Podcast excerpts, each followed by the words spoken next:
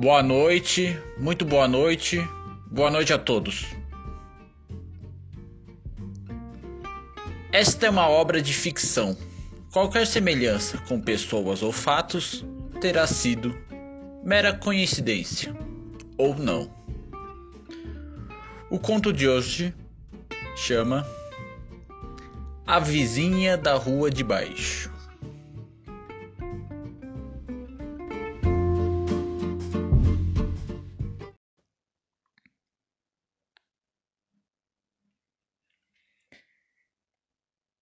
Estou presa a um casamento que já acabou faz tempo.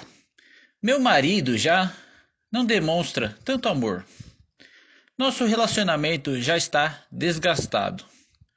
Graças a Deus, tenho um bom trabalho e poderia até me sustentar sozinha.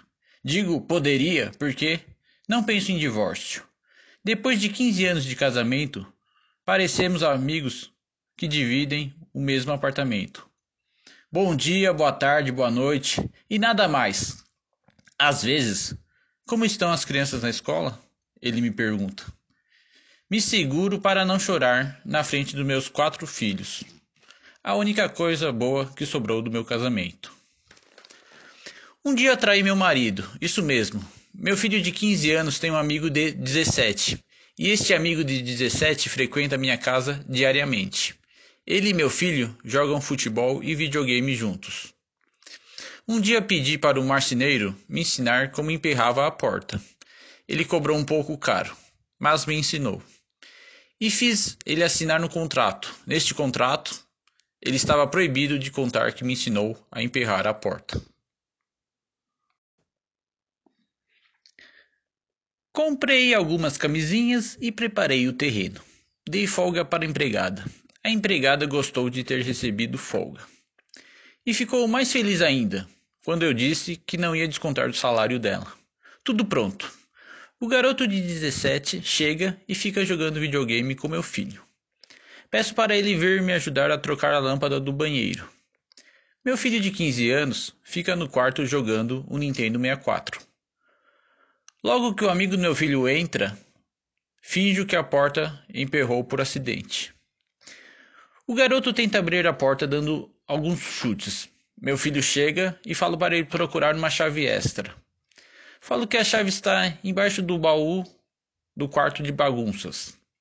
Neste quarto é impossível achar qualquer coisa. Meu filho de 15 vai até lá e fica procurando a chave extra que não existe. Dou um beijo no garoto de 17 anos e começo a desabotoar o zíper da sua calça. Ele treme mais que o trem. Meu filho de 15 anos volta e diz que não conseguiu achar. Falo para ele ir chamar o marceneiro, que trabalha a quatro quarteirões da minha casa. Com um pouco de humor, ainda disse: Vá de bicicleta.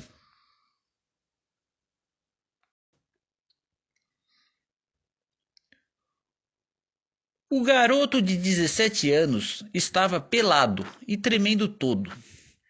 Depois de perceber que meu filho saiu, tiro a camisinha e coloco no pênis do garoto de 17. Peço para ele ser rápido. Ele diz nunca ter feito isso antes. Deixo ele sentado na privada e começo a balançar o meu bumbum para frente e para trás. Ele finalmente goza e peço para ele se vestir rapidamente. Meu filho chega com o marceneiro, e sem que eles saibam, termino de vestir a minha roupa. O marceneiro abre a porta e o garoto de 17 anos sai do banheiro chorando. Eu saio do banheiro fingindo estar nervosa. O marceneiro faz cara que desconfiou, mas, com uma grana extra no bolso, demonstrou que ia ficar de bico calado. O garoto de 17 anos foi para casa correndo e chorando. A camisinha joguei descarga abaixo. E eu adorei fazer com ele, mesmo sendo tão rápido.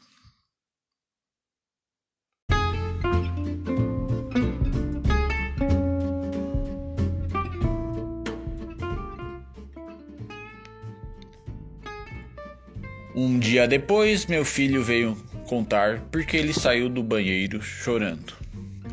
Ele disse que o garoto de 17 tinha chorado por causa de um trauma de infância. Trauma nada, ele chorou de felicidade, isso sim.